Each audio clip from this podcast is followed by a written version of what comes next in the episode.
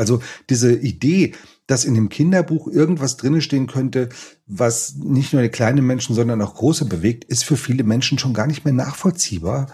Und das ist das Dilemma, das wir dann haben. Und da, da kommst du auch nicht gegen an. Freigeistern, der Podcast für Kinder- und Jugendliteratur. Mein Name ist Christine Knödler. Hier geht es um Kindheit und Kinderbücher, um Bilderbücher, Jugendbücher und um Bücher für alle. Hier gibt es spannende Themen und Gespräche zur Literatur und zum Lesen. Es gibt Buchtipps und manchmal Verrisse. Und hier kommen die zu Wort, die schreiben, zeichnen, lesen. Abwechslungsreich, geistreich, frank und frei. Einfach freigeistern. Hallo und herzlich willkommen zu einer weiteren Folge von Freigeistern. Heute ist meine Laune besonders gut, weil ich mich so außerordentlich über den Gast dieser Folge freue, nämlich Andreas Steinhöfel. Ich könnte euch jetzt eine wunderbare Geschichte erzählen, wie wir uns kennengelernt haben. Damals war gerade der Jugendroman von Andreas Steinhöfel erschienen, Die Mitte der Welt. Ich arbeitete als Journalistin für die Young Miss und habe ihn interviewen dürfen. Den von mir schon da so verehrten Autor. Die Young Miss gibt's in mehrfacher Hinsicht nicht mehr, die Zeitung nicht oder die Zeitschrift. Ich bin jetzt auch nicht mehr ganz so young, aber der Andi ist geblieben und seine großartigen Bücher, das freut mich wahnsinnig. Es ist gerade Rico und Oscar Band 5 erschienen. Eigentlich sollte schon nach dem dritten Schluss sein. Zum Glück war das nicht der Fall und auch das ist dann gleich mal wieder eine Erfolgsgeschichte geworden kaum da schon den Lux von der Zeit und Radio Bremen gewonnen. Es gibt viele Romane, die Andreas geschrieben hat und die so bahnbrechend sind und es tatsächlich geblieben sind. Ich fange an mit Dirk und ich, die Geschichte von seinem Bruder Dirk und ihm selber eben eine Kindheitsgeschichte, wie das damals nicht zu lesen war. Wir haben alle aufgehorcht, ob dieses Tons, dieser Aufrichtigkeit und des Steinhöfelschen Witzes, der sich durch alle Bücher zieht, egal wie ernst die Themen sind. Und sie sind oft ernst, denn immer geht es um etwas. Das gilt für seinen Jugendroman Die Mitte der Welt, das gilt für Paul Vier und die Schröders oder die Beschützer der Diebe. Und natürlich gilt es für die Rico und Oscar Helden. Ich glaube, ganz wichtig ist da auch dieses Ernstnehmen der Kinder darüber und über vieles andere werden wir jetzt gleich in der nächsten Dreiviertelstunde sprechen. Und ich freue mich außerordentlich auf dieses Gespräch, lieber Andreas. Herzlich willkommen. Ich freue mich auch. Hallo. Jetzt weißt du, du musst erst noch kurz durch den Fragebogen durch. Jo. Warst du als Kind ein Vielleser oder eher das Gegenteil? Oh, ich war ein Vielleser. Das, ähm, das einzige einschränkende Kriterium ist, dass ich immer dasselbe gelesen habe. Also ich glaube, gefühlt hundertmal, wahrscheinlich war es nur 20 Mal, aber das dann bestimmt Jim Knopf zum Beispiel. Und dann hatte ich so ein paar Enid Blyton Bücher, die, ich glaube, die kann ich fast heute noch auswendig.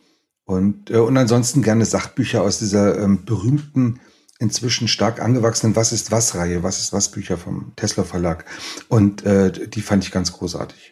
Und hattest du nicht auch eine Vorliebe für Groschenromane oder ist das ja. Legende? Die kam dann später. Also Kindheit wäre bei mir so, das waren eben die, die Jim Knopf-Ära sozusagen. Und mit elf habe ich, ich konnte das nachverfolgen, weil in diesen Groschenheftchen in einer Reihe stehen hinten die Publikationsdaten, also immer mit Monat und Jahr kam dann jede Woche so ein Heftchen. Und ich habe tatsächlich mit elf angefangen, ähm, übelsten Horrorschund zu lesen, der teilweise auf der auf der Liste jugendgefährdender Schriften gelandet ist. Die wurden dann indiziert und äh, eine Reihe musste dann noch irgendwann eingestellt werden, weil nach zweimal Indizierung äh, wurde die Publikation komplett verboten. Also ich war im Brennpunkt des äh, des jugendgefährdenden Geschehens mit zarten mit zarten elf Jahren und ich habe es geliebt. Ich habe das zwei drei Jahre lang habe ich nur also insgesamt die, die ich nachverfolgen konnte, allein 1200 solche Heftchen gelesen. 1200? Ja, das ist nicht viel. Also das sind pro Tag zwei oder so. Also, wow. Ja, noch nicht mal. Das geht. Also das, das war, die sind ja auch nicht lang. Das sind, äh, was denn, paar 60 kleine Seiten. Also das, das ging. Du, aber jedenfalls ähm, keine Angst vor nichts. Das hat sich ja, ja bei dir auch dann später beim Schreiben durchgezogen. Was ist dein aktuelles Lieblingsbuch? Das ist fast immer das Buch, das es bei mir geschafft hat, über die ersten 50 Seiten hinauszukommen. Dann ist es meistens so gut, dass ich es dann ganz toll finde. Also aktuell äh, habe ich im Griff die Falschmünzer von André Gide. Das habe ich mal angefangen vor gefühlt 30 Jahren oder so. Ich weiß noch während des Studiums und habe es äh, nie zu Ende gelesen, wusste aber damals, dass das ein Lapsus war und den versuche ich jetzt ähm, auszuwetzen. Super Buch. Was schon fast die nächste Frage beantwortet. Welches Buch wolltest du immer schon lesen, aber hast es bis heute nicht geschafft? Da käme jetzt die gleiche Antwort. André Gide oder gibt's noch was anderes? Unter anderem. Na, das ist schon so ich habe immer ein bisschen Angst vor, den, vor, vor dieser Was lesen Sie gerne Frage, weil ich lese fast ausschließlich Klassiker. Das liegt daran, äh, dass ich habe zwar Anglistik studiert, aber ich habe nie den ganzen Kanon gelesen. Also kannst du auch während des Studiums nicht, außer du bist wirklich so ein, äh, so ein Stubenhockerleser, das war ich nicht. Äh, da ist also wahnsinnig viel übrig. Dann eben alle möglichen anderen Klassiker. Und ich bin echt bei den Klassikern gelandet, ob das jetzt dann der Tolstoi ist oder, oder, oder der Flaubert oder es ist egal, weil ich dann jetzt im, im fortgeschrittenen Alter merke, das hat schon seinen Grund, dass das Klassiker sind. Das ist super tolle Literatur. Und warum soll ich mich dann äh, durch den Dschungel von irgendwelchen Sachen forsten, die, die ja, die vielleicht gerade angesagt sind, aber wo dann der Stil mir nicht behagt oder ganz ehrlich, wo mich die Themen auch nicht interessieren. Also das ist ja auch was, ich glaube tatsächlich mit dem Alter kommt sowas, die, die, die Conditio Humana, das ist dann das, was dich eben am meisten interessiert und das wie andere Leute, die schriftlich bearbeitet haben. Ich brauche dann keine tagesaktuellen Romane, was weiß ich, zum Klimawandel oder so. Das interessiert mich überhaupt nicht. Das finde ich ja total interessant und ich bin mir sicher, dass wir da auch nachher noch, noch mal draufkommen, mhm. weil das ja natürlich auch mit deinem Schreiben zu tun haben wird. Mhm. Wenn du sagst, mhm. so dieses ganz zeitgenössische interessiert dich nicht, ob ja, ja, genau. ich ja finde, da ist so viel bei dir drin da ist viel drin auf der, auf der Basis von zwischenmenschliche Beziehungen. Also kam jetzt zum Rico kam schon, warum haben Sie denn nicht Corona mit eingepackt? Wo ich sage, Leute, vielleicht weiß in, okay, ich glaube es nicht, aber vielleicht platt gesagt weiß in zehn Jahren keiner mehr, was Corona war, falls es nur was Vorübergehendes ist. Dann müssen Kinder erstmal fragen, was ist das denn? Das interessiert mich überhaupt nicht. Und vor allem, da kannst du einen Gag machen mit dem hypochondrischen Oscar und dann war's das mit dem Thema. Das ist, äh, deswegen mag ich sowas nicht. Mhm. Wenn du ein Buch über dich schreiben würdest, wie wäre der Titel? Ach du Hilfe. Boah. Das, da bin ich jetzt wirklich komplett mit überfordert. Ähm, ich kann es dir nicht sagen. Ich, ich, es wäre auf jeden Fall irgendwas Abstraktes, wo man erstmal nicht weiß, dass das um meine Person oder um überhaupt irgendeine ganz bestimmte Person geht. Also, das, ja, das finde ich ganz schön, wenn, also wenn es gerne was Doppel- oder Dreideutiges, aber nicht, nicht so was Plattes wie äh, mein Leben und Werk oder irgend so. Also das, manche Sachen sind so, ich glaube hier von David Niven zum Beispiel, dem Schauspieler, den unsere Generation auch kennt, äh, da, da, da ist die Autobiografie ist The Moon's a Balloon, also der, der Mond ist ein Ballon. Sowas finde ich schön. Das wird dann irgendwo mal im Text beiläufig erwähnt oder auch gar nicht, was ich noch besser finde, weil du als Leser dann total rumrotierst und überdenkst so, ja, aber was meint er denn damit? Was? Im Prinzip geht's dem Leser dann wie immer mit deinen Büchern und äh, sowas finde ich spannend. Also nicht wie Heinz Rühmann einst titelte, das war's. Wobei ich das ehrlich gesagt auch gut fand. Und ich habe ja. damit meine Trivial Pursuit Frage gewonnen.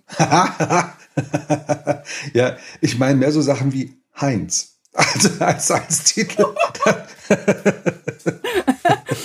Andi, wie lautet die erste Zeile deines Lieblingsgedichts? Oh, oh, oh, oh, oh. Das sind viele, aber die wenigsten kann ich auswendig. Ähm, ich kann hier mein, was ich wirklich überaus schön finde, ist äh, in Xanadu, the Kubla Khan uh, Stately Pleasure Dome Decree.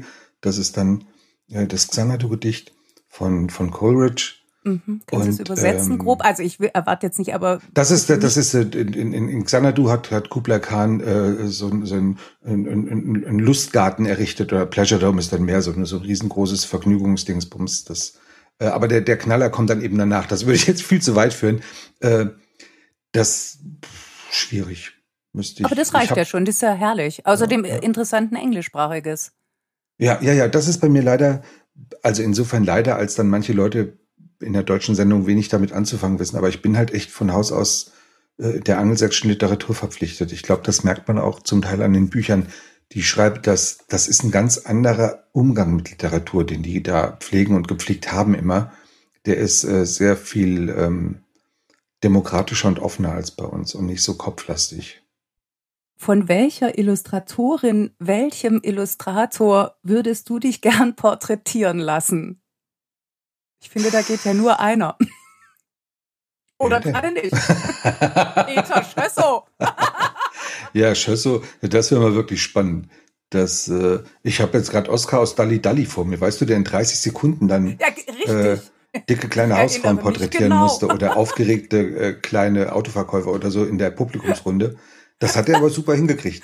Absolut. Plus man bekam für jede Sekunde unter 30 noch, ein, noch eine Mark. Also da würde ich womöglich noch Geld bei verdienen. Ich habe oh, keine Andi, Ahnung. Wir sind der Meinung, das war spitz.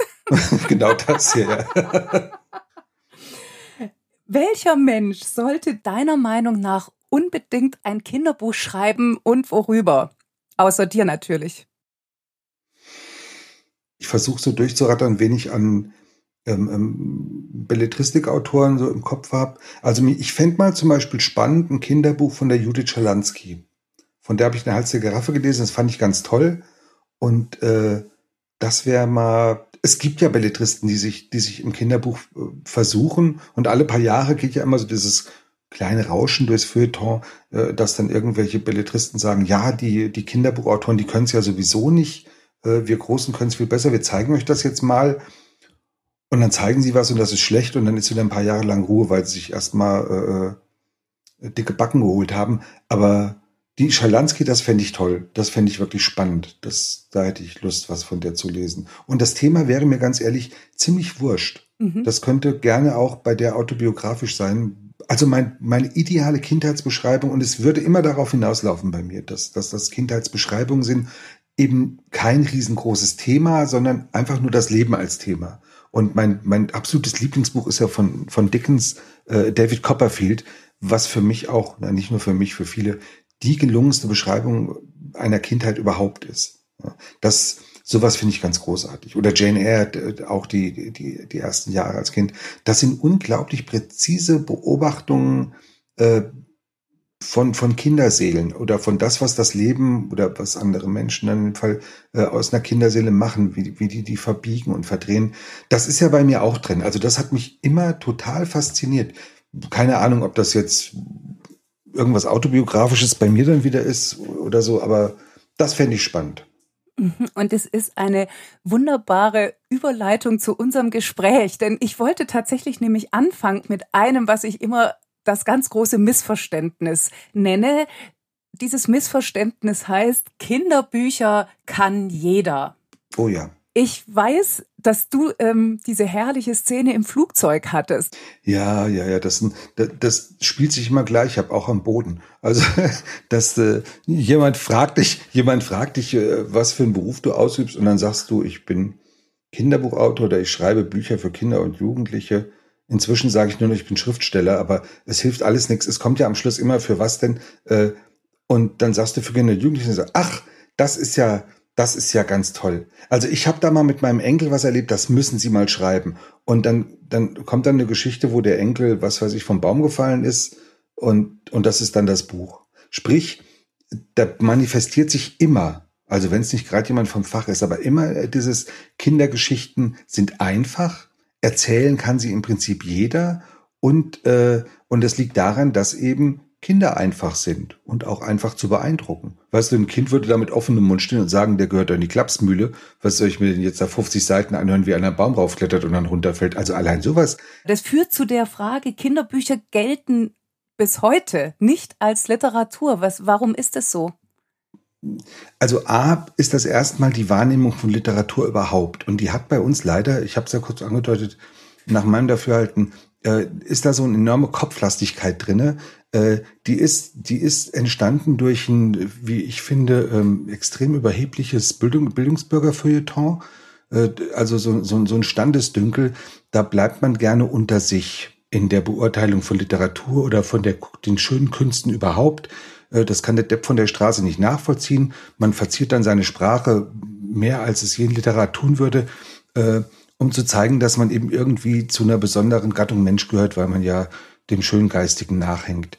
das ist schon mal für sich was, was mich immer wahnsinnig abgeschreckt hat. Im, äh, generell in unserer Kultur, dass es eine Hoch- und eine Niedrigkultur gibt sozusagen, die man am besten nur die niedrige dann von oben her mit spitzen Fingern anfasst, wenn überhaupt. Das äh, finde ich unsäglich. Und äh, so, aber von dieser Warte aus dann das Kind als solches wird ja auch dann gerne als unfertiger Mensch betrachtet oder als den Deppen zugehörig. Das heißt, von Haus aus kann das, was fürs Kind geschrieben ist, auch nur auf einem Deppenniveau geschrieben sein. Äh, ist damit also nicht Literatur, nicht würdig in irgendwelche Kanons aufgenommen zu werden. Zum Teil sind es einfach Sachen, die, die sind dann kulturell irgendwann gefestigt, äh, zementiert quasi. Und jetzt haben wir den Salat und dann kannst du ewig versuchen, dagegen anzuschreiben äh, oder Menschen sagen, du lies doch mal dieses oder jenes Buch, das ist ganz tolles, das ist tolle Literatur, das ist ein tolles Buch. Und dann sagen die, aber es ist ja ein Kinderbuch. Also diese Idee, dass in dem Kinderbuch irgendwas drinnen stehen könnte, was nicht nur die kleinen Menschen, sondern auch große bewegt, ist für viele Menschen schon gar nicht mehr nachvollziehbar. Und das ist das Dilemma, das wir dann haben. Und da, da kommst du auch nicht gegen an. Das, äh, da, da würde ein, da müsste ein Paradigmenwechsel stattfinden, auch der nur über lange Zeit sozusagen entzementieren müsste. Und ich befürchte, das wird nicht stattfinden. Ich sehe uns gerade in Hamburg im Literaturhaus auf der Bühne sitzen. Da haben wir ja, ja genau das versucht zu sagen. Hier wir, wir machen jetzt literarisches Quartett, in dem Fall war es ein mhm. Trio, mhm. äh, mhm. über Kinder- und Jugendliteratur, einfach um zu zeigen, das ist Literatur, über die, über die es sich lohnt zu lesen. Übrigens hier mit Freigeistern ja genauso. Mhm. Ich glaube ja immer an den steten Tropfen. und, ähm, und die nächste Möglichkeit ist natürlich, dass man stoisch und stetig mit herausragender Natürlich. Literatur dagegen hält. Ja, ja, machen wir ja.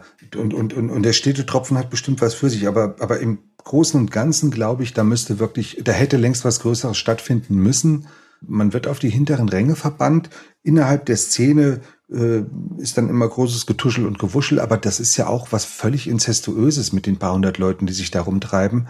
Ähm, äh, da, da ist der Kontakt nach außen ist ein bisschen weg. Also man, man, man bewegt sich sozusagen in einer der berüchtigten Blasen äh, mit relativ wenig Gelegenheit, mal ein paar Blubber nach außen abzusetzen. Mhm. Wo ich doch immer denke, wieso nicht in der Literatur, die Leute werden schon ja. merken, wenn jetzt hier ein Kinderbuch besprochen ja. wird. Ja, und das wäre das Einfachste. Und da, das wäre eine Baustelle, die könnte man leicht angehen. Dann ist dann halt zwischen drei, vier Titeln ist dann auch ein Kinderbuch. Es muss ja nicht jede Woche sein, aber dann ist es halt mal da. Äh, dann, dann vermittelst du schon ein komplett anderes Bild nach außen. Aber das findet nicht statt. Äh, das ist vielleicht einfach nur eine Nachlässigkeit, aber es ist auch so oft diskutiert worden, dass es die betreffenden Macher eigentlich wissen müssten. Und dann sehe ich da eben, und du wirst immer zu hören bekommen, ja, aber der Platz reicht ja nicht und was weiß ich. Äh, und für Kritik, weil wir müssen nur empfehlen, wo ich so denke, nein, wir müssen ja. wie überall auch Kriterien schärfen. Genau, genau das. Für die, die dich jetzt noch nicht kennen, du hast ja tatsächlich damit angefangen, dass du dich geärgert hast über genau. ein Kinderbuch. Ja über so ein pädagogisches Mutmachbuch. Das äh, würde ich auch gerne kurz skizzieren. Bitte, unbedingt, ja. Sonst kommt das immer so akademisch rüber. Äh, das war die Geschichte, also eine kleine Geschichte eines Mädchens, ähm, äh, das mit den Eltern in den Winterurlaub fahren soll. Das Mädchen hat Angst vorm Skifahren. Und wie das dann in solchen Büchern so ist, dann steht sie irgendwann alleine auf dem Berg, es kommt ein Schneesturm, die Eltern und der Hund war mit dabei, sind unten im Tal. Sie muss also dann doch Skifahren und dann stand da, dann steht, in diesem Text. Da fasste sie Mut und fährt den Berg runter und die Eltern freuen sich, der Hund freut sich, Geschichte vorbei. Und ich war komplett fassungslos. Das ist, wo du denkst, wieder fasste sie Mut. Das, also, ich muss dann das Kind, das Angst vorm Skifahren hat, nur alleine auf den Berg stellen, dann fasst es schon irgendwie Mut. Hauptsache, das Kind kommt nicht in die Verlegenheit, die Eltern zu fragen, du, ihr liebe Eltern, wo ich doch so Angst vorm Skifahren habe, warum fahrt ihr mit mir in Skiurlaub? Das, das ist eine Frage, die wurde im Buch nie gestellt. Und es ist grauenvoll. Also sprich, da ist ja so ein magisches, so ein magisches Denken hinter, so, so, so, ein, so ein fast animistisches Weltbild äh, von erwachsenen Menschen, die glauben also, äh, du musst nur oft genug irgendwas schreiben, zum Beispiel der Mut und das lesende Kind, das zu Hause vielleicht von äh, gutwilligen Eltern, die denken, Mensch, das Kind fährt aber auch ganz schlecht Ski, dem schenke ich mal so ein Skifahrerbuch, äh, die denken dann, wenn das das dreimal gelesen hat, ist es auch mutig genug. Ich meine, hallo, das, das, man kann das, also das ist komplett absurd sowas. Aber das findet immer noch tausendfach statt, weshalb ich schon überlegt habe, ich mache den absoluten Bestseller. Ich schreibe ein Buch über den Weltfrieden. Und wenn das nur genug Leute lesen, Da ist der Weltfrieden da. Wir können auch gleich das Klima gesunden und äh, generell den ganzen Planeten gesunden lassen. Wir müssen einfach nur genug Bücher drüber schreiben. Also da siehst du, Kindern wird sowas zugemutet und es wird auch ja nicht nur geschrieben, es wird ja auch gedruckt und dann wird es auch noch vermittelt von den Vermittlern. Und ich bin da leider, es tut mir leid zu sagen, auf solche Leute stinksauer, die das, da lasse ich mein Kind lieber die, die Arzneimittel-Beipackzettel lesen oder sowas. Ja, die sind vielleicht nicht ganz so poetisch, aber dafür klar und entschieden. Aber dann lernt's was, was ja auch eine Forderung ist, die gerne ans Kinderbuch gestellt wird. Absolut. Lustig soll sein, spannend soll sein und lernen soll das Kind was. Da raste ich auch immer aus. Das ist auch so ein, auch so ein Ding, was du niemals, niemals einem erwachsenen Leser zumuten würdest. Du gehst doch nicht in die Buchhandlung. Ich als erwachsener Mensch sage, guten Tag, hätten Sie was, was lustig und spannend ist und ich möchte aber auch gern was dabei lernen. Geht's noch? Stichwort Pädagogik oder Didaktik im Kinderbuch, da hat sich ja nun die Kinderliteratur seit Jahrzehnten verwahrt und gewährt, zum Teil mit Erfolg, zum Teil aber eben auch nicht, weil es immer noch genug Bücher gibt, die Gebrauchsanleitungen zwischen den Buchdeckeln sind und zwar gerade, was du vorher sagtest, mit diesen Extremsituationen. Und es fehlen meines Erachtens die Bücher, die sagen, nein, ich schaffe es vielleicht auch nicht. Ja, und Bücher, die Kindern sagen, du, es ist völlig okay zu scheitern. Guck mal zu den Rico-Büchern. Die meisten Leserbriefe dazu, die kommen wenn sie nicht gerade im, im, im dem Pulk sozusagen diktiert werden, dann kriegst du so einen 30er-Satz aus einer Schulklasse. Das gibt's leider. Äh, aber es gibt auch Kinder, die schreiben dann ihre eigene Meinung. Und, äh, und was immer und immer und immer wieder kommt, ist der Satz, und zwar unabhängig von der Schulform, äh, da ist endlich mal einer, der denkt und fühlt wie ich. So. Und was macht der Rico? Der zeigt dir, dass es völlig okay ist, langsam zu sein oder um die Ecke zu denken oder eben auch mal zu scheitern. Das ist überhaupt nicht schlimm. So, solange du Leute um dich rum hast, die das abfedern und, und, und, und die dir zeigen, du, du bist trotzdem liebenswert. Und das ist was, wo man, ja, wo ich eigentlich ein bisschen enttäuscht bin, dass das so wenig stattfindet, dass immer wieder Heldengeschichten erzählt werden, auch im Kinderbuch. Ein Kind ist kein Held. Ein Kind hat noch nicht die Möglichkeit, ein Held zu werden. Das geht nicht. Du kannst Heldenfantasien machen mit Kindern und im Kinderbuch, aber das Kind als Held äh, im klassischen Sinne, äh, das wird nicht funktionieren, weil es eben Kind ist. Das wäre für mich übrigens der absolut allerbeste Lerneffekt, weil ich finde ja per se das nicht schlimm. Also wenn wenn man was lernt. Also wenn Nein, man sagt, das ist, äh, ne, da geht's um, da geht's um was, da geht's um Werte, aber es geht halt nicht, und das ist, glaube ich, das große Missverständnis, ums Belehren sondern Nein. ums Erzählen darüber. Aber die Vorstellung, das Kinderbuch als solches ist erstmal pädagogisches Mittel. Da gibt's Menschen, die denken, dass jedes Kinderbuch per se für einen Unterricht geeignet sein muss. Du hast vorher dieses, endlich erzählt mal einer davon, wie es mir geht. Ja. Das ist ja, also ich würde mal sagen, das hat auch mit diesem emotionalen Abholen zu tun. Natürlich. Und das führt zu dem, was du vorher ganz kurz angedeutet hast, dass das angelsächsische Erzählen so ein anderes ist. Ist es da einfacher, das Ja. zu machen? Die gehen immer übers Gefühl. Die, die, die, okay, in verschiedenen Abstufungen, aber äh, das ist immer gegeben, dass du, dass du, dass du eine Figur zeigst, die zum Beispiel, was ich erwähnt habe von Jane Eyre Copperfield, aber auch im Kinderbuch selber, der geheime Garten, mein absolutes Lieblingskinderbuch, das sind leidende Kinder. Das sind keine Helden von Anfang an, wo vielleicht noch so das ultimative Ding zur absoluten Heldentat fehlt. Das sind äh, junge, junge Lebewesen, junge Menschenwesen, die, die irgendwie mit der Umwelt klarkommen müssen, sonst gehen die unter. So. Und das wird da gnadenlos gezeigt. Das liegt vielleicht auch am, am, am sozioökonomischen Hintergrund dann in Großbritannien in die letzten paar hundert Jahre, dass solche Literatur entstehen konnte. Aber der war ja bei uns nicht unähnlich. Äh, Bei uns war das Kinderbuch, wurde pädagogisch. Selbst ein Buch wie der Struwwelpeter, der mit guter Absicht geschrieben wurde, wurde äh, benutzt äh, als, als Beispiel für schwarze Pädagogik. Und, und, und da wird den Kindern eingebaut, guck mal, das passiert mit dir, wenn du böse bist.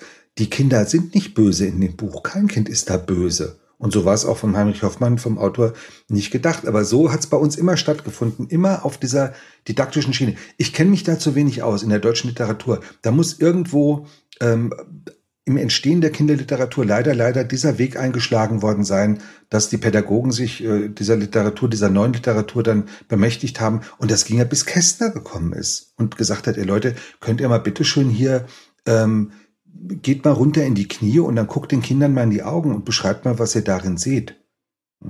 Und nicht, äh, und sagt dem Kind nicht, wie sie es die Haare schneiden soll, wenn ihr auf der Höhe schon mal seid. So, das, das ist dann, da hat's dann so langsam gefunkt. Leider, leider mit dem typisch deutschen Umschlageffekt dann in den 60ern, als dann die, äh, autoritäre Welle tobte, äh, da wurde das dann um 180 Grad gedreht. Also was bis dahin belehrend war, das wurde jetzt alles in den Wind geschossen und äh, Kinder sollten dann kleine Anarchisten sein oder das Kindliche selbst war auf jeden Fall ein anarchistisches. Da gibt's ja ganze Pädagogikwälzer drüber ich glaube, das hat mit dem für mich formulierten Missverständnis Nummer drei zu tun. Ich weiß nicht, ob das typisch deutsch ist und typisch Kinder- und Jugendliteratur, aber jedenfalls die Vorstellung, dass Fühlen und Mitfühlen und Denken einander ausschließen, das hat mich, das habe ich noch nie begriffen. Das ist mhm. nicht so. Nicht umsonst gibt es das schöne deutsche Wort Herzensbildung. Mhm. Ich würde jetzt gerne mitten rein in Rico und Oskar springen sozusagen. Mhm wir haben ja jetzt schon ganz viel äh, gestreift von dem, was Kinder- und Jugendliteratur kann oder können sollte und von dem, was dir daran wichtig ist. Ich wollte jetzt noch mal ein bisschen für die, die vielleicht Rico und Oskar nicht so kennen. Mhm. Hattest du Vorbilder für die Figuren? Wie ist es zu denen gekommen? Die Initialzündung für die ganze Reihe dann äh, war ein Artikel, ein längerer Zeitungsartikel über hochbegabte Kinder, ähm, der schön aufgezeigt hat, dass dieser Mythos, den man selber als Kind hat oder den ich auch als, als junger Erwachsener hatte, ähm, dass, dass es dem hochbegabten Kind von Haus aus ganz gut geht, weil es ja so schlau ist und die Welt durchschaut, dass es dem häufig überhaupt nicht gut geht. Ähm, Paradebeispiel, was ich immer wieder dann aufzähle, um es sehr plastisch zu machen, ähm, wenn du als neunjähriges Kind weißt, also herausgefunden hast und jetzt fest weißt, dass du sehr viel schlauer bist als jeder einzelne deiner Eltern und auch schlauer als beide zusammen, ähm, dann hast du ein Problem. Denn deine Eltern sind da unter anderem, um dich zu schützen vor den Fairnessen der Welt und dich da irgendwie durchzulotsen, bis du selber damit klarkommst. So, wenn du neun Jahre alt bist, kannst du dich nicht selber schützen. Es gibt Dinge, die schaffst du einfach nicht, sei es bürokratischer Natur oder einfach, weil du kleiner und schwächer bist als andere. Äh, und dann stehst du da und hast ja, super, jetzt habe ich ja das ganz, ganz tolle große losgezogen, äh, weil ich so schlau bin, können wir jetzt trotzdem mal noch auf den Kopf hauen. So, das, das hat mich sehr beeindruckt und dann dachte ich, gut, mach doch was über, über hochbegabte Kinder. Und ähm, der, der, die einfachste Art, sowas aufzubauen, ist, dem hochbegabten Kind ein Gegenteil mitzugeben. In dem Fall war es das Tiefbegabte. Und so war auch das Wort schon da, ohne äh, das ist also nicht, das entstand nicht durch Nachdenken. Das war hochbegabt, tiefbegabt. So, und ich fand es witzig. Dachte, gut, dann war es aber so, als ich dann die Geschichte äh, versuchte zu erzählen, dem, mit dem Tieferschatten, das war noch im Wagen, das waren mehr so Schreibversuche, habe ich gemerkt, dass ich habe dann aus der Perspektive des Hochbegabten geschrieben, dass der Tiefbegabte nicht nur tiefbegabt, sondern dumm war. Der war für die Gags zuständig und fürs Lachen und es kam immer rüber wie, ja klar, aber den lachst du auch, der ist ja auch ein bisschen der Pfosten. So. Und äh, das, und wenn du das merkst als Autor, nicht nur als Autor, äh, dann weißt du, das geht gar nicht. Man lacht nicht über Kinder, Punkt. Äh, außer sie machen was Witziges. Aber du kannst nicht ein Kind demütigen, indem du äh, übers lachst. Äh, also dann war das nächste dieses, ja, wie fühlt sich denn der kleine Doofe, wenn alle immer über ihn lachen? Und also habe ich die Perspektive gewechselt und äh, witzigerweise war dann Rico aber von Anfang an total selbstbewusst. Also der vielleicht aus diesem Groll heraus, den ich gegen mich selber hatte, dass ich mir selber so auf den Leim gegangen war und so was Kleines Doofes in die Welt gesetzt hatte, äh, ohne die Fähigkeit, sich zu wehren. Und auf einmal hatte ich diese wehrhafte kleine Figur, diese völlig resiliente Figur, ähm, äh, die sich da äh, trotz, äh, trotz irgendwelcher vermeintlichen Defizite äh, in der Welt gut behauptet. So kam das. Während der Hochbegabte ähm, dann eben gar nicht so, so der kleine Superheld wurde, sondern eher neurotisch. Damals, das ist jetzt schon zwölf Jahre her, der erste Band, da war das schon sehr virulent mit dem, was ich heute Sturzhelmkinder nenne. Also diese, dieses, das, das Kind wird versteckt unterm Helm, äh, damit die Welt ihm eben nicht so sehr auf den Kopf haut. Das ist nachvollziehbar, aber nicht schlau. Und ähm, aber Oscar ist dann eben so ein kleiner Hypochonder, der, der so viel weiß von den Unbilden der Welt, dass er meint, sich ständig schützen zu müssen nach außen. Zumal er dann ja noch einen Vater hat, der komplett dysfunktional ist. Und äh, also Oscar im Prinzip da, das habe ich übernommen aus diesem Artikel, dieser Vater, der zu nichts zu gebrauchen ist. Die Mutter hat sich irgendwann verabschiedet und das Kind sitzt da mit seiner Superintelligenz und äh, und, und, und vereinsamt natürlich, bis er dann den kleinen Tiefbegabten trifft. Ich glaube, das ist der Zauber der Geschichte, dass die beiden trotz ihrer Defizite, ihrer vermeintlichen Defizite so unglaublich gut miteinander harmonieren. Die sind ja wie Yin und Yang. Also die greifen einfach ineinander. Äh, eine Szene, die ich nachher vorlese hier aus dem Buch, beschreibt ja genau das. Was sind die denn zusammen eigentlich? Die sind was Neues. Die sind im Prinzip eine Einheit. Mhm. Von außen betrachtet denkt man dann, das sind thematische oder inhaltliche Entscheidungen, aber vieles ist wahrscheinlich auch eine Frage der Dramaturgie, oder? Ja, natürlich, der Dramaturgie und dann ähm, der, des Figurenaufbaus. Also jemand wie Rico brauchte dann eben eine eigene Sprache. So, weil, weil seine Schwierigkeiten im Umgang mit der Welt sich auch im Umgang mit Sprache niederschlagen. Allerdings nicht so weit, dass er nicht etwas schreiben könnte, sondern dass er eben Worte falsch versteht, äh, Worte in falschen, in falschen Sinn reindeutet, äh, solche Sachen. Das, äh, und dann hast du auf einmal einen ganz eigenen Stil, den ich jetzt dann versucht habe, über die Erzähljahre, also ich, in Büchern vergehen zweieinhalb Jahre in den fünf Bänden, äh, auch dann anzupassen nach oben. Also jetzt im fünften Band hat Rico eine andere Erzählstimme als im ersten Band, weil er ähm, älter geworden und reifer geworden ist und mehr erlebt hat und sicherer auch nochmal geworden ist. Das äh, sieht man dann gleich am ersten Kästchen, wo er äh, wo er dann mit einem Verb und einem Substantiv arbeitet, das, das hätte er mit einem Gleichlautenden, das hätte er niemals in den ersten drei Bänden hinbekommen. Die Kästchen, die gehören ja nun zu ja. Rico und Oskar unbedingt dazu. Würdest mhm. du mit einem anfangen, vielleicht sogar mit dem ersten? Ja, ich kann mal. Okay, also für die Zuhörer, die das nicht kennen, Rico erklärt sich die Welt gerne mit so kleinen lexikalischen Einträgen. Und der Wehmeier, den er gleich hier nennt, äh, nennt, das ist sein Deutschlehrer. Rumkugeln. Der Wehmeier meinte neulich, ich hätte in Deutsch gute Fortschritte gemacht. Da bin ich aber wirklich sehr erfreut, mein lieber Federico. Zum Dank für dieses tolle Lob habe ich, mich für, habe ich mir für ihn ein kleines Rätsel ausgedacht. Achtung. Welches Hauptwort muss man nur häufig genug benutzen, um es später als Tu-Wort benutzen zu können? Hihi. So, und das sind dann eben die die Rumkugeln.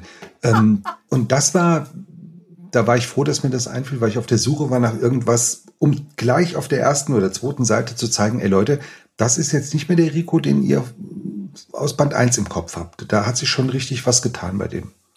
Es hat sich ja noch was getan und ich nehme an, um auch etwas ganz anderes nochmal erzählen zu können. Denn du hast ja nicht umsonst nach dem dritten Band gesagt, jetzt ist Schluss und dann kam Gott sei Dank noch Band 4 und Band 5.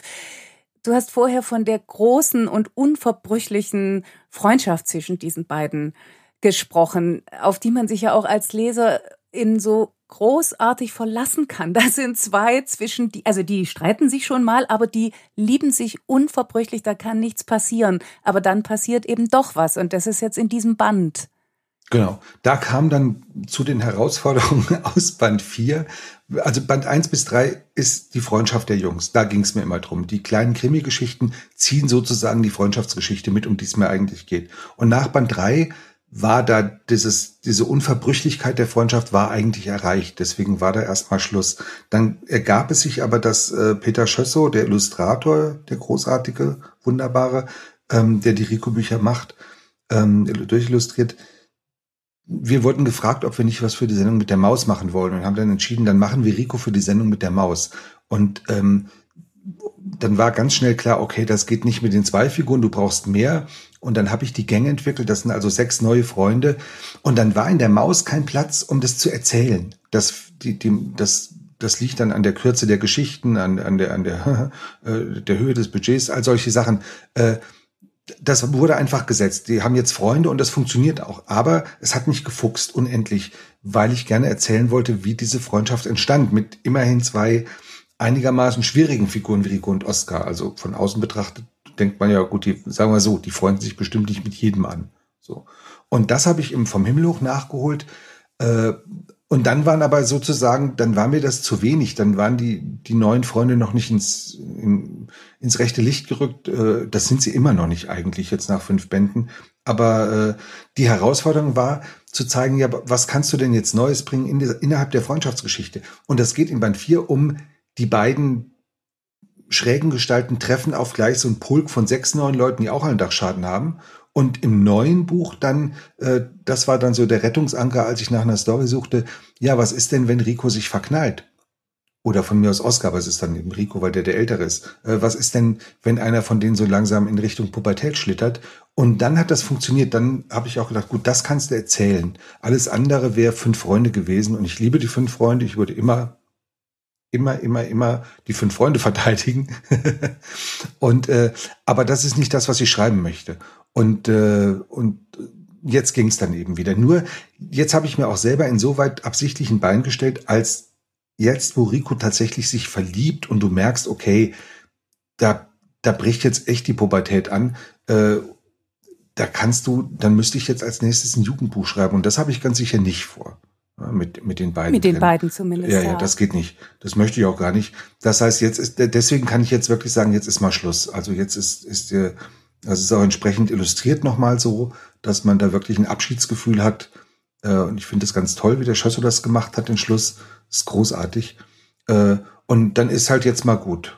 Du hast es jetzt schon so toll eingeführt mit dem, also mit dem Verlieben und wozu dieses Verlieben führt bei den beiden, dass mhm. ich dich bitten würde, diese Szene jetzt zu lesen. Ja. Das ist jetzt eine Premiere. Das ist jetzt eine Premiere. Das ist eine Szene, die habe ich bewusst bei den, auf der Lesereise, den hinter mir liegenden Lesereisen nicht gelesen.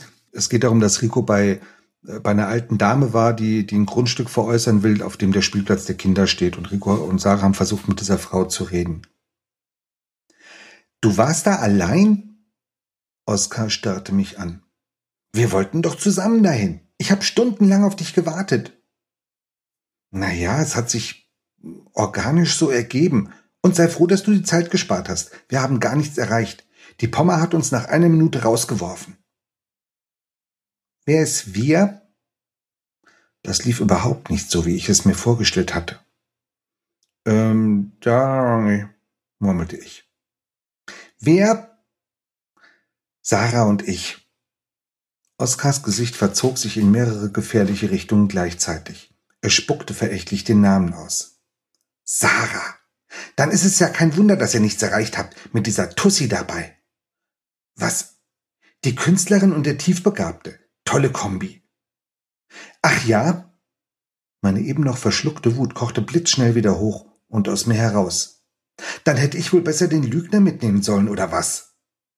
Spinnst du? Warum hätte ich wegen irgendwas lügen sollen? Weil du immer lügst, um zu kriegen, was du willst. Der Bassewitz hast du einen vom Asthma erzählt und dass du kein Fleisch isst und alles war gelogen, nur weil es dir in ihrer Wohnung nicht gepasst hat. Oskar blitzte mich böse an, auf der Suche nach einer Erwiderung, aber ich war noch nicht fertig. Aber viel schlimmer ist, dass du mich verarscht hast. Gestern mit der Verstauchung und heute Vormittag mit deinen Bauchschmerzen. Das war alles nur gespielt, weil du nicht gerne teilst. Weil du es nicht erträgst, wenn ich mal was mit anderen unternehme, anstatt ständig nur mit dir. Du bist so mies. Das stimmt überhaupt nicht. Und wieder stimmt. Und auf Sarah bist du richtig eifersüchtig, aber da kannst du von mir aus platzen. Du kannst mich nicht für dich alleine haben. So einen bescheuerten Freund brauche ich nicht. Vielleicht hätte ich mich zusammengerissen, wenn er jetzt vor lauter Vorwürfen geheult hätte, aber das tat er nicht. Er war einfach nur ein kleiner Junge mit einem hochroten Kopf unter einer blaugrauen Anorak-Kapuze. Und in der nächsten Sekunde schrie er mich dermaßen laut an, dass ein paar Enten auf dem Kanal erschreckt aufstoben und mit protestierendem Quaken davonflatterten. Wenn ich so schrecklich bin, dann geh doch, du Sonderschüler, brüllte Oskar. Dann hau doch ab zu deiner Scheiß Sarah, du Arschloch! Jetzt war da kein Gesicht mehr. Da war nur noch dieses hasserfüllte grüne Funkeln in seinen Augen, die sich wie Trichter vor mir auftaten und alles verschluckten, jedes Gefühl, alle Worte und Gedanken. Deshalb ging ich. Ließ die Bank mit Oskar drauf, den Kanal mit Schwänen drauf, die Herbstwiese mit Regen drauf hinter mir. Einfach so. Aber schweren Herzens, denn einfach, hatte Frau Bassewitz gesagt, ist kein einfaches Wort. Ja. Vielen, vielen Dank. Andi, ich bin so froh, dass du das gelesen hast, weil erstens ist es eine unglaubliche Stelle, die ja auch so viel zeigt über dieses, was es heißt, wenn man Kinder ernst nimmt. Und zwar so, sowohl die, die dieses Buch hinterher lesen, als auch die Figuren. Dass hm. du eben zeigst, wie es ist. Diese Heftigkeit, ich überlege dann schon sehr, was ich da für Worte benutze, also ob ich da solche Schimpfworte reinschreibe, wie Sonderschüler oder so. Ähm, das musst du aber machen, damit damit sich die Wucht dieses Empfindens der beiden Figuren auf dich überträgt. Das Natürlich, ist auch was, wo viele ja. Leute, ja, aber das ist das, wo viele Pädagogen einfach nicht, nicht sehen, wie, wie, wie man dramaturgisch arbeiten muss oder wie generell Literatur arbeitet. Die sehen nur, ui, da ist ein Schimpfwort, das geht jetzt aber gar nicht. Und dann sagst du, ja, aber ohne dieses Wort kann ich nicht ausdrücken, was diese Figuren gerade durchmachen. Das muss ich in dieser Härte und, und, und in dieser vielleicht auch äh, Übersteigerung machen, damit, damit sich das dem Leser mitteilt.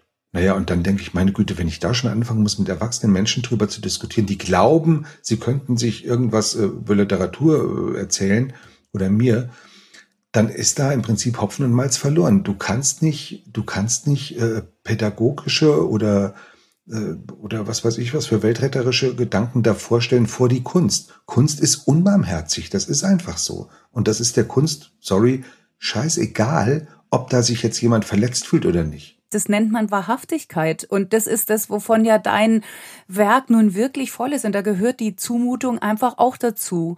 Ja. Ich wollte. Mir, ich, ich liebe es, dass du dieses Wort benutzt hast, Wahrhaftigkeit, weil das ist immer wieder der Punkt. Im Streit um Literatur oder um die Kunst oder aber schon bei mir, sagen wir mal, um, um Schulliteratur oder das, was ich, wo ich sage, Leute, wenn dann kommt in Briefen, und das sind dann von Lehrern diktierte Briefen, das ist aber wenig wahrscheinlich. Das haben dann die Lehrer irgendwann mal im, im, im, im literarischen Quartett gesehen, als Herr Reich Ranitzky das in die Kamera trompetet. Diese Geschichte ist nicht wahrscheinlich.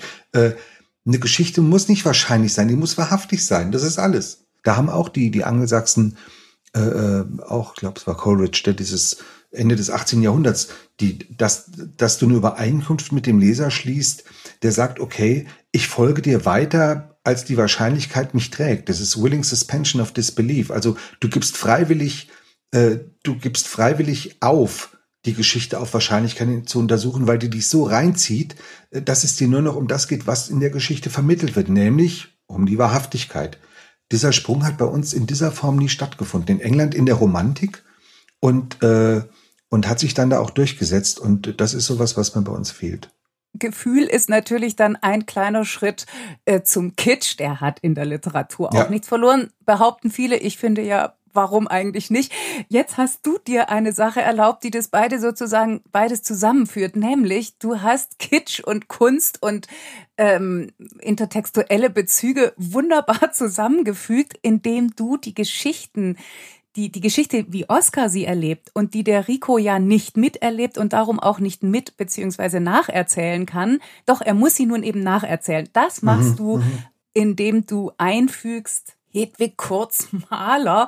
Und die steht ja nun aber wirklich für Kitsch, für den frühen ja. Frauenroman. Ja, ja. Warum, warum gerade sie? Ich fand als Kind immer, für mich war immer ein Buch sowas, was Großes und ein Buch für Ältere, also für, für ab, ab Jugendliche aufwärts, das, das glänzte auch durch eine, durch eine hohe Sprache. Das ist ja das, was Literatur oder Belletristik äh, wortwörtlich genommen auch ausmacht. Eine schöne Sprache, also eine, eine, eine, eine bildhafte Sprache, eine bildreiche Sprache, ähm, eine Sprache, die dich, die dein Denken herausfordert. Das ist ja da alles drin.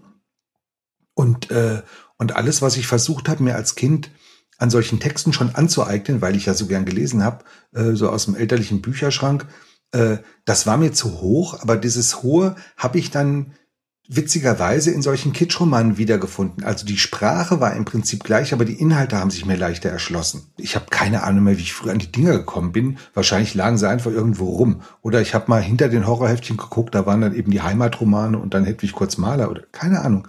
Ähm, aber äh, das hat mich damals tief beeindruckt. Und ich habe dann irgendwann als Teenie auch einige Kurzmalerbücher gelesen, äh, weil mich das nicht losgelassen hat. Diese dass das geht, also dass du mit so einer Sprache, die toll ist, ähm, was erzählen kannst, was eigentlich immer dasselbe ist, aber, aber es macht halt auch Spaß. Und das muss irgendwie so tiefe Spuren in mir hinterlassen haben, dass als ich überlegt habe, was Rico, wie Rico erzählen könnte, dass er dann selber so einen Kurzmalerroman in die Finger kriegt und dann sagt, so würde ich das erzählen, wenn ich Oscars Geschichte erzählen müsste, mit so einer tollen Sprache und mit so edlen Figuren, weshalb dann auf dem Oscarstrand, der dann 1907 spielt, äh, dann ist es eben Federico de, also mit, mit einem Apostroph um Doretti und äh, Magda von Pommer. Die Figuren haben dann alle also ähm, äh, adlige Namen, die, die sie brauchen und, äh, und solche Sachen. Selbst Oscar bekommt einen Nachnamen und, und all solche Dinge. Das hat einen Höllenspaß gemacht. Ein bisschen ist es auch tatsächlich was zurückgeben, was mich selber mal geprägt hat. Also um zu zeigen, Leute, das könnt ihr, ihr müsst das nicht mit der Kneifzange anfassen. Das ist, das macht einfach Spaß und Spaß ist erlaubt auch außerhalb der Spaßgesellschaft. Es ist auch Lesen darf einfach mal Spaß machen. Und ganz ehrlich, wenn irgendeiner bei Hedwig Kurzmaler kleben bleibt für den Rest seines Lebens, dann liest er halt sein Leben lang Hedwig Kurzmaler. Das geht mich überhaupt nichts an. Also dieser Dünkel, dass das Kind irgendwann ja auch zum guten Buch gebracht. Also dieser berühmte Spruch mit, dann liest doch mal ein gutes Buch. Und dann fragst du ja, was ist denn ein gutes Buch? Also was ist denn jetzt die Güte, die, die du da ähm, zu entdecken glaubst? Das ist ja auch schon wieder dieses Dünkelhafte.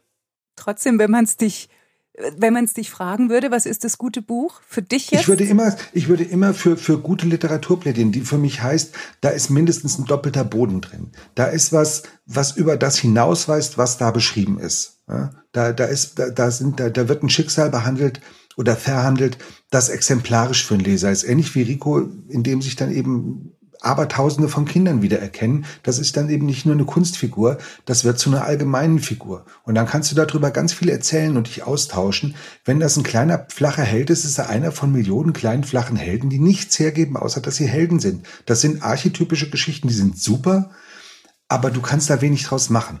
Wenn du aber den Helden in seiner Entwicklung zeigst, oder einen zeigst, der eventuell ganz vielleicht mal Held wird, vielleicht aber auch nicht, uns ist auch egal, äh, dann, dann hast du damit mehr Futter. Das ist das, was ich wichtig finde, also was ich empfehlen würde.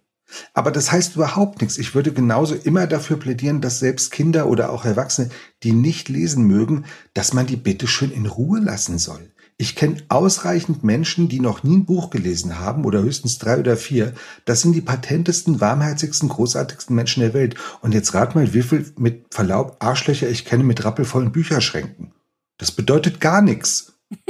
Du hast das Grundsätzliche, das Archetypische, das, was alle Menschen immer, würde ich mal sagen, interessiert, aber zugleich auch das Aktuelle, denn das hast du ja sehr wohl, indem du zum Beispiel diese wunderbare Mutterfigur von Rico, die ähm, die jetzt nicht im klassischen Sinne die Vorzeigemutter mhm. ist. Die, die mhm. hat in der Bar gearbeitet. Und das ja. ist so eine eindeutige Aussage, wie ja überhaupt du dich in deinen Büchern mal einer Klasse annimmst, die sonst in der Kinder- und Jugendliteratur selten vorkommt. Vielleicht übrigens kommt mir jetzt während unseres Gesprächs, weil sie gleich von vornherein als doof erklärt wird.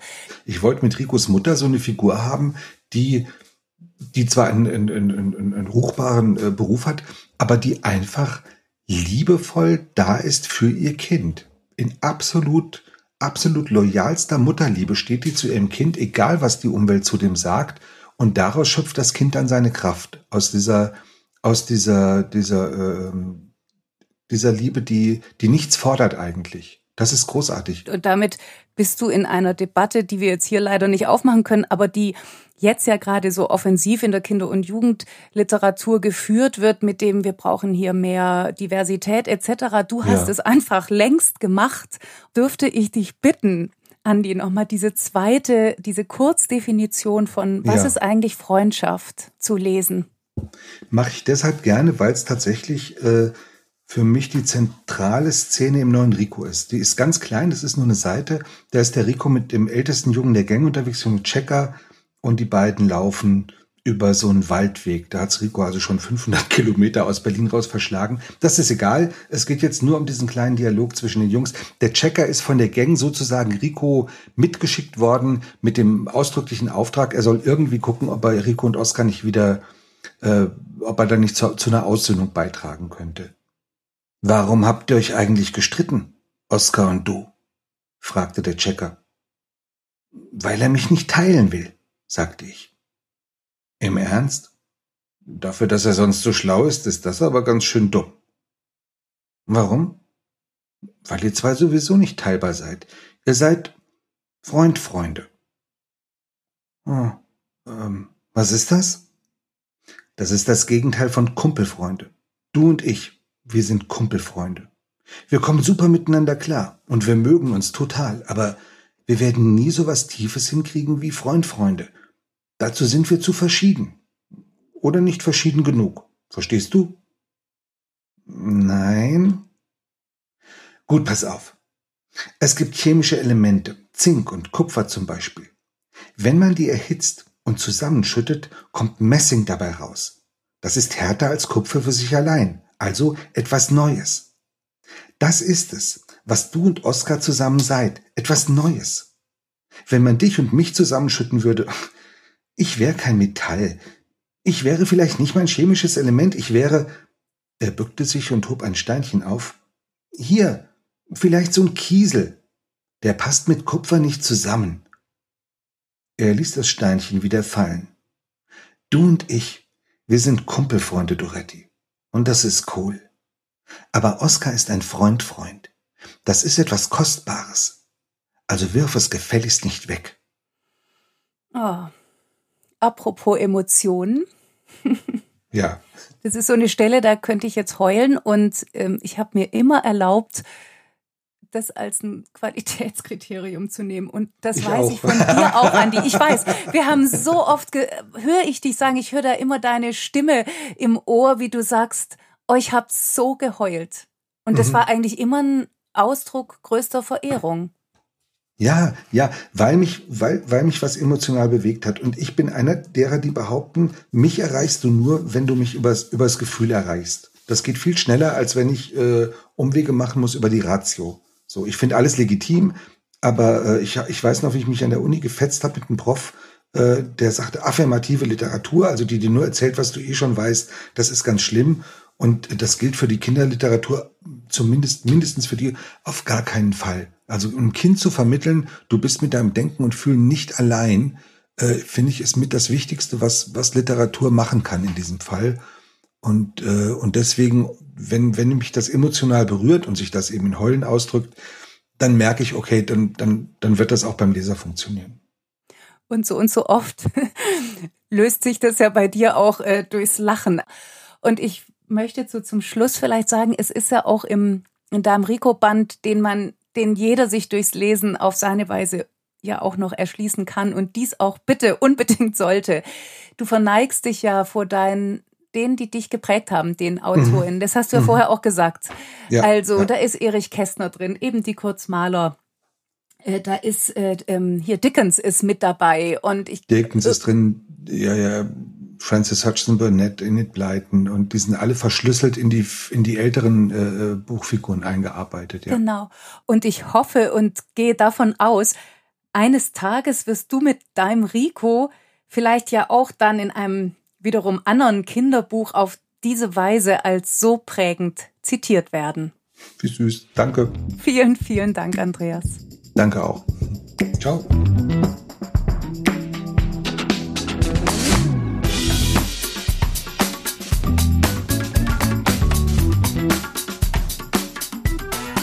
Es ist gerade mal ein paar Tage her, dass der Autor und Übersetzer Andreas Steinhöfel und ich geredet haben. Damals war ich allerbester Laune vor lauter Vorfreude auf das Gespräch und im Nachhinein Freude an dem Gespräch. Aber manchmal braucht es ja nicht viel Zeit, dass Dinge sich grundlegend ändern und gute Laune einen Dämpfer kriegt, so auch bei mir ab morgen Montag, 2. November, greift der Teil-Lockdown, von dem wieder die Kultur besonders hart betroffen ist. Keine Konzerte, kein Theater, kein Museum, kein Kino, keine Lesungen. Zum Glück bleibt das Buch, kann ich da nur sagen, das Buch, das wir immer und überall lesen und anschauen können. Ich versuche ja immer Buchtipps zusammenzustellen, die zum Gesprächspartner oder eben zum Thema passen. Und ich habe mir gesagt, in diesen Zeiten tun uns allen wahrscheinlich Mutmachbücher besonders gut. Im Bilderbuch gibt's dazu unzählig viele Titel. Eines ist jetzt vor kurzem im Carlsen Verlag erschienen. Es heißt Spring, Bernhard Spring, ist von Lisa Stickley übersetzt von Andreas Steinhöfel und für Kinder ab vier Jahren. Es ist ein konventionelles Bilderbuch. Das Thema ist gesetzt. Es geht eben ums Mutmachen beziehungsweise darum, Angst zu überwinden. Auch die Illustrationen sind jetzt nicht experimentell und außergewöhnlich, aber sie verbreiten gute Stimmung. Sie sind hell, sie sind zuversichtlich, der Farbton ist pastellig und es ist jede Menge geboten. Denn Bernhard ist ein Hund, der hoch hinaus will, und zwar liebt er das Turmspringen. Also das Hoch hinaus ist wörtlich zu nehmen. Es soll ein Wettbewerb stattfinden. Hunde aus aller Welt kommen angereist. Bernhard könnte mitmachen, aber, und jetzt kommt's zum Thema des Buches, er traut sich nicht. Er ist also ein Angsthund. Angsthasen kennen wir ja nun auch schon zur Genüge. Das Besondere an diesem Bilderbuch ist nicht nur, dass es gereimt ist und von Andreas Steinhöfel mit dem gewohnten Sprachwitz übersetzt, sondern dass es sich wirklich Zeit lässt für das, was es heißt, wenn man Schiss hat und trotzdem nicht aufgeben will. Also ganz anders als die Geschichte, die Andreas vorher erzählt hat vom Kind, das oben auf dem Gipfel steht und Skifahren soll und sich den Hang nicht runter traut und dann heißt es ganz lapidar, es fasst den Mut. Dazu braucht es dann gerade mal einen Satz. Bernhard kann sich Zeit lassen, über Seiten hinweg. Auf diesen Seiten purzeln und fliegen die Hunde durchs Bild. Sie springen vom Turm, machen Saltos, drehen Pirouetten. Das Ganze ist sehr fröhlich und im Hintergrund sozusagen muss der Bernhard Anlauf nehmen. Das liest sich dann zum Beispiel so. Nur ein Sprung und Bernhards größter Traum würde wahr, doch er fühlte sich elend, wie gelähmt stand er da, seine Ohren machten schlapp, er hatte mächtig viel Schiss, obwohl er die Zähne zusammenbiss. Das Bild dazu ist besonders schön. Da sehen wir den Bernhard mit zugekniffenen Augen und einer ziemlich depperten Bademütze grün-weiß gestreift auf dem Kopf. Die Ohren hängen ihm weit über die Schultern. Und mir hat besonders gut gefallen die Treppe, die da auf den Sprungturm führt und die aber gar keine Treppe ist. Keine Stufen, keine Leiter. Das ist so eine Art Spirale, die da aufwärts geht. Und das finde ich ist tatsächlich ein sehr schönes Bild. Wer das kennt, dass man etwas sehr fürchtet, der kennt es auch, dass sich Ängste im Kreis drehen und Sorgen im Kreis drehen und das Ganze aussieht wie ein nicht aufhören wollendes Spiralending diese Geschichte erzählt natürlich was anderes, sonst wäre es ja kein Mutmachbuch und ich glaube, dass sie in diesen Tagen uns allen sowohl im Wort als auch im Bild gut tut. Vom Mutmach-Bilderbuch zum aufklärerischen Bilderbuch jedenfalls zu einem mit einem ganz virulenten und relevanten Thema. Drei Herren heißt das neue Bilderbuch der österreichischen Illustratorin und Autorin Helga Bansch. Das ist im österreichischen Tirolia Verlag erschienen für Kinder ab vier Jahren und es hat ein Thema, nämlich Armut oder vielleicht eher das, was ist überhaupt arm und reich und wer oder was macht den Unterschied. In drei Herren begegnen wir titelgebend drei Herren. Besser gesagt treffen wir zweimal drei Herren. Dreien, die alles haben und dreien, die nichts haben, oder? Die jeweils drei Herren sitzen im Park auf jeweils einer Bank und plaudern. Ein Rosengarten nebst Gattin mit kirschrotem Mund, eine Ballonfahrt in Afrika und eine kaputte Alarmanlage sind auf der einen Bank Gesprächsstoff. Auf der anderen das Loch im Strumpf, das Zeitungsaustragen, die geschenkte Brezel von einer Dame mit kirschrotem Mund und ein Luftballon als Geburtstagsgeschenk. Sie begegnen sich also ganz vorsichtig, sie mischen sich diese zwei Welten, die sich da auf zwei Parkbänken abspielen, wie unterschiedlich sie sind, zeigen vor allem die Bildhintergründe. Insignien des Wohlstands auf der einen Bank beziehungsweise in der einen Welt zum Beispiel eine Tapete mit hingetupften Rosen oder der Ausblick vom Ballon über die Steppe oder ein Zimmer in einer Villa. Da ist viel Platz, da gibt es viele Möglichkeiten in dieser einen Welt. Die andere zeichnet sich aus durch Großstadtkulissen mit schäbiger Häuserfront.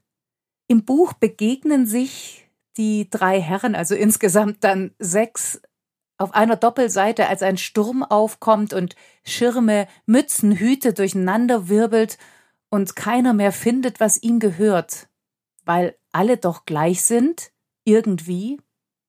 Diese Szene des Sturms ist das Ende der Geschichte und es lässt die Leserinnen und Betrachterinnen ratlos zurück. Helga Bansch ist eine engagierte Illustratorin. In ihren Bilderbüchern nimmt sie sich immer wieder der Außenseiter und Ausgegrenzten an. Seit 2000 wurde sie mehrfach mit dem Kinder- und Jugendbuchpreis der Stadt Wien und dem österreichischen Kinder- und Jugendbuchpreis ausgezeichnet. Doch wo sie sich sonst mit kräftigen Farben und entschiedenem Strich positioniert, bleibt sie im Fall von Die drei Herren in der Andeutung. Die Farben sind aus der Szenerie weitgehend rausgezogen. Natürlich ist auch das eine Aussage. Angesichts von Armut zum Beispiel könnte man sagen, verblasst alles andere. Und vielleicht steht ja dahinter der Anspruch einer künstlerischen Annäherung und Auseinandersetzung mit dem Thema. Folgerichtig wäre dann womöglich das nicht explizite und nicht belehrende ebenfalls auf die Fahnen geschrieben, weil ja eben Kunst und Didaktik einander ausschließen. In dem Fall ist es aber so sehr, dass Helga Bansch sich im Wagen verliert. Denn die Frage bleibt, geht dieses Konzept ihres Bilderbuchs auf? Reicht es, den Lippenstiftmund gegen das Loch im Strumpf auszuspielen, die Ballonfahrt gegen den Luftballon zu setzen? Und dann ist da noch der Schritt zur Verklärung und Romantisierung von Armut. Es gibt diese Szene im Park, wo klar wird, die Männer schlafen im Schlafsack im Park, sie haben kein Dach überm Kopf, aber da ist die Rosenhecke. Auch da sind Rosen, sie sind umgeben von Rosen. Und das hat was so Verklärendes. Auch der Hintergrund ist da übrigens in so einem Altrosa gehalten, dass es fast verräterisch ist. Der Blick durch die rosarote Brille, könnte man sagen, wird hier allzu sichtbar. Und das ist nicht nur angedeutet arglos, sondern in dem Fall unangemessen.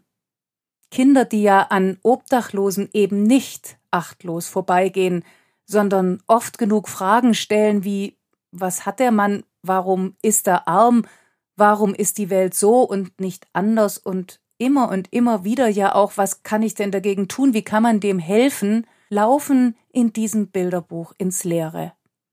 In der Wirkung bleibt das Unentschiedene. Damit bleibt auch der künstlerische Ansatz auf der Strecke, denn die Fragen und die Ratlosigkeit überwiegen und lassen einen mit einem schalen Gefühl zurück. In meinem Gespräch mit Andreas Steinhöfel ging es unter anderem ja auch um das, was ein gutes Kinderbuch ausmacht. Ein mindestens doppelter Boden zum Beispiel, keine Angst vor komplexem Erzählen, vor Eigenheiten der Figuren und einem gewagten Umgang mit Sprache. All das führt nahezu umweglos zu dem Berliner Autor, Übersetzer und Redakteur bei der Tageszeitung Die Welt, Wieland Freund.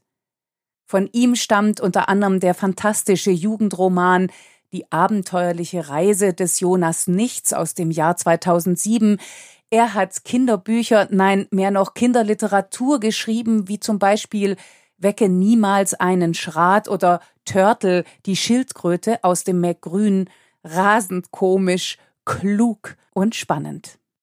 Krakonos, in dem er eine hochtechnisierte Welt von morgen auf die Welt der Mythen und Märchen von gestern prallen lässt, wurde 2018 für den Deutschen Jugendliteraturpreis nominiert.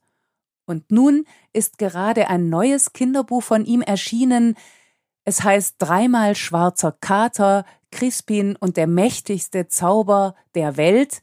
Wie die meisten Bücher von Wieland Freund ist es bei Beels und Gelberg verlegt für Kinder ab acht Jahren. Große Aufregung herrscht auf der Bieleburg. Der kleine Kater Crispin wird im letzten Moment von Stallkobold Hillebingel aus dem Burggraben gefischt, er sollte ersäuft werden. Doch weil Medardus, Herr der Bieleburg, ein äußerst abergläubischer Zauberer ist und schwarze Katzen und Kater fürchtet, wie der Teufel das Weihwasser steht eins fest, Crispin muss verschwinden. Denn schwarze Katze von rechts bringt schlechts, kennen wir ja alle. Was dagegen hilft? Dreimal schwarzer Kater. Der Gegenzauber, den Medardus zusätzlich verhängt, geht so. Der schwarze Hahn der Bieleburg soll ein Ei legen. Wie bitte? Ein Ei? Ja, richtig gehört. Was für ein Wahnsinn. Klar, dass die anderen Tiere, die Geister und Kobolde, das unbedingt verhindern wollen. Schon sind wir mittendrin in einer Zauberwelt voller Geheimnisse, in einem fabelhaft erzählten Märchen und Abenteuer, einem Märchenabenteuer von Format. Schon bei der Namenswahl seines durch und durch eigenwilligen Personals ist Wieland Freund zu Höchstform aufgelaufen. Wer etwa nach der Bedeutung von Crispin sucht, landet bei einem Heiligen, der wie der kleine Kater ins Wasser geworfen wurde. Außerdem ist da Crispins so winzige wie furchtlose Freundin kleiner Hühnchen, die so heißt, weil sie kleiner ist als die anderen, aber unüberboten groß im Träumen. Kleiner Hühnchen will später mal Drache werden. Dass das gelingt, davon ist sie felsenfest überzeugt.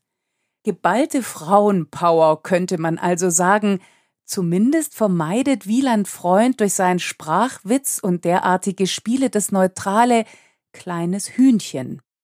Es sind geistreiche Spielereien und es sind geistreiche Wortspiele und viel mehr. Auch die Habergeist, die Herrin der Geister auf der Bieleburg, hat mythologische Wurzeln und allerhand Unheimliches unterm Gefieder. Es wird sich Gedanken gemacht ums Erinnern und Vergessen und als Crispin und kleiner Hühnchen das Buch der Möglichkeiten entdecken, steht Wieland Freunds unbändiger Erzähllust und Erzählvermögen vollends gar nichts mehr im Wege.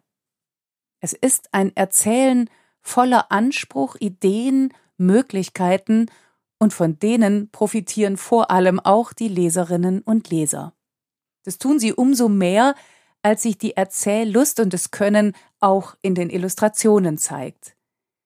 Wie die Burg der Zauberer, Geister und Kobolde, Tiere und Menschen aussehen, hat Sabine Milek in angedeutetem Retro-Stil der 80er Jahre voller Elan, Dynamik, Witz und mit viel Sinn für die Charakterköpfe zu Papier gebracht. Medardus blitzt gelegentlich der verhaltene Irrsinn aus den Augen, seine und andere herrlich hingestrichelten Stoppelbeine machen im Wortsinn Geschichte, es wird gerannt, versteckt, verfolgt und befreit, gefürchtet und gehofft. Denn die Hoffnung ist hier so ungebremst wie Hoffnungsträger Nummer eins, kleiner Hühnchen und so groß wie die Welt. Wir alle müssen wieder drin bleiben. Was nicht geht, ist zu reisen, dann sind sie umso wichtiger und umso schöner, die Reisen im Kopf. Jetzt könnte man mit Fug und Recht sagen, Lesen ist immer in gewisser Weise Reisen im Kopf. Aber es gibt Bücher, die machen es einem da besonders leicht, weil sie das eben beim Wort nehmen. Zum Beispiel mein Lieblingsbuch für diese Freigeistern-Folge. Es heißt Auf nach Yellowstone, was Nationalparks über die Natur verraten, ist von Alexandra und Daniel Michelinski aus dem Polnischen von Thomas Weiler und im Moritz Verlag erschienen für Kinder ab sieben Jahren und für die ganze Familie.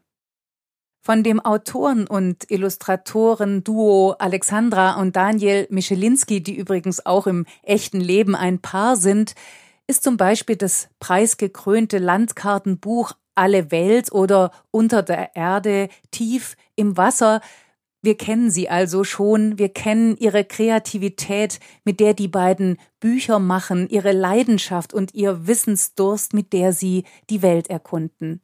Dabei sind sie weder Globetrotter noch Forscher noch Wissenschaftler oder vielleicht ja doch von allem etwas, zumindest auf dem Papier. Was sie ganz gewiss auszeichnet, ist ihre Sorgfalt in der Recherche, ihre Detailversessenheit in der Darstellung, ihre Begeisterungsfähigkeit und ihre Fähigkeit, ihr ganzes Wissen dann auch wieder runterzubrechen. Jetzt legen sie mit einem neuen Band nach, auf nach Yellowstone, was Nationalparks über die Natur verraten. Damit ordnen sie sich ein in einen Trend im Kinderbuch, denn derzeit boomen Bücher, die Kinder zu einem bewussten Umgang mit der Natur anstecken wollen. Das Motto mehr Umweltschutz denn die Welt steht am Abgrund und muss gerettet werden und alle können etwas tun. Das ist natürlich wichtig und richtig, aber manchmal auch ganz schön bedrückend. Und umso schöner ist es, dass Auf nach Yellowstone einen ganz anderen Weg wählt. Denn dieses großformatige, opulente Bilderbuch für Kinder ab sieben Jahren und für alle zeigt vor allem die Wunder der Welt, atemberaubende Landschaften und Naturphänomene, seltene Tiere und Pflanzen und natürlich auch deren Bedrohung immer da, wo der Mensch sich breit macht. Das Ganze ist als Abenteuerreise in Form eines Comics inszeniert. Der erzählerische Clou geht so. Wiesent Kuba und Eichhörnchen Ulla aus dem polnischen Nationalpark Białowieża sind beste Freunde. Als nun eine Einladung von einem entfernten Cousin aus Amerika kommt, brechen die beiden zu einer Reise auf, mit dabei außerdem Philipp, eine Ringeltaube mit Besserwisserpotenzial. Von Nationalpark zu Nationalpark, von Polen nach Nordamerika, nach Peru, nach China, Namibia, Grönland, Indonesien, Neuseeland und schließlich zurück nach Hause geht die Reise Ulla zeichnet unterwegs Pflanzen und Tiere, notiert Namen und Informationen in ihre Reisekladde, das ergibt dann später im Buch die Infoseiten. Die drei treffen andere Tiere, lernen andere Länder und andere Sitten kennen, sie machen jede Menge Erfahrungen. Wie es ist, durch den roten Sand der Wüste zu stapfen, zum Beispiel anstrengend und heiß, oder in Grönland durch den Schneesturm gewirbelt zu werden, Bruchlandung inbegriffen. Ah! machen Kuba und Ulla und Philipp. Zwei Stunden später heißt es lapidar im Comic-Sprech, fällt der Schnee noch immer. 24 Stunden später trägt Kuba bestiefelt und bemützt seine Freunde durchs ewige Eis. Der Text dazu geht so. Ulla, keine Ahnung, wo wir sind. Kuba, von hinten, Blick in den kaltblauen Himmel. Wann wird es Tag? Ulla, ebenfalls eingemummelt. Weiß nicht. Bis es endlich heißt, guckt mal, Nordlicht. Überhaupt sind die Kommentare der Entdeckungsreiser großartig. Mal nachdenklich, mal leicht nölig. Ja, Reisen kann anstrengend sein, mal und allermeistens zum Piepen.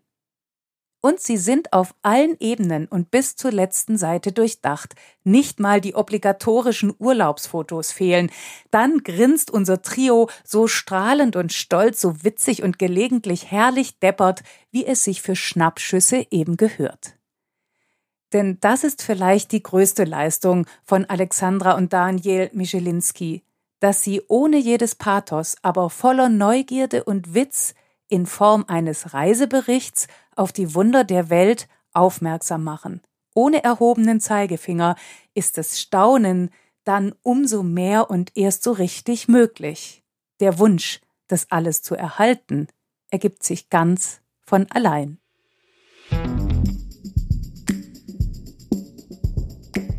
Das war's für heute. Und übrigens, alle Informationen zu den Büchern, über die wir gesprochen haben, findet ihr auf unserer Webseite. Danke fürs Zuhören und bis zum nächsten Mal.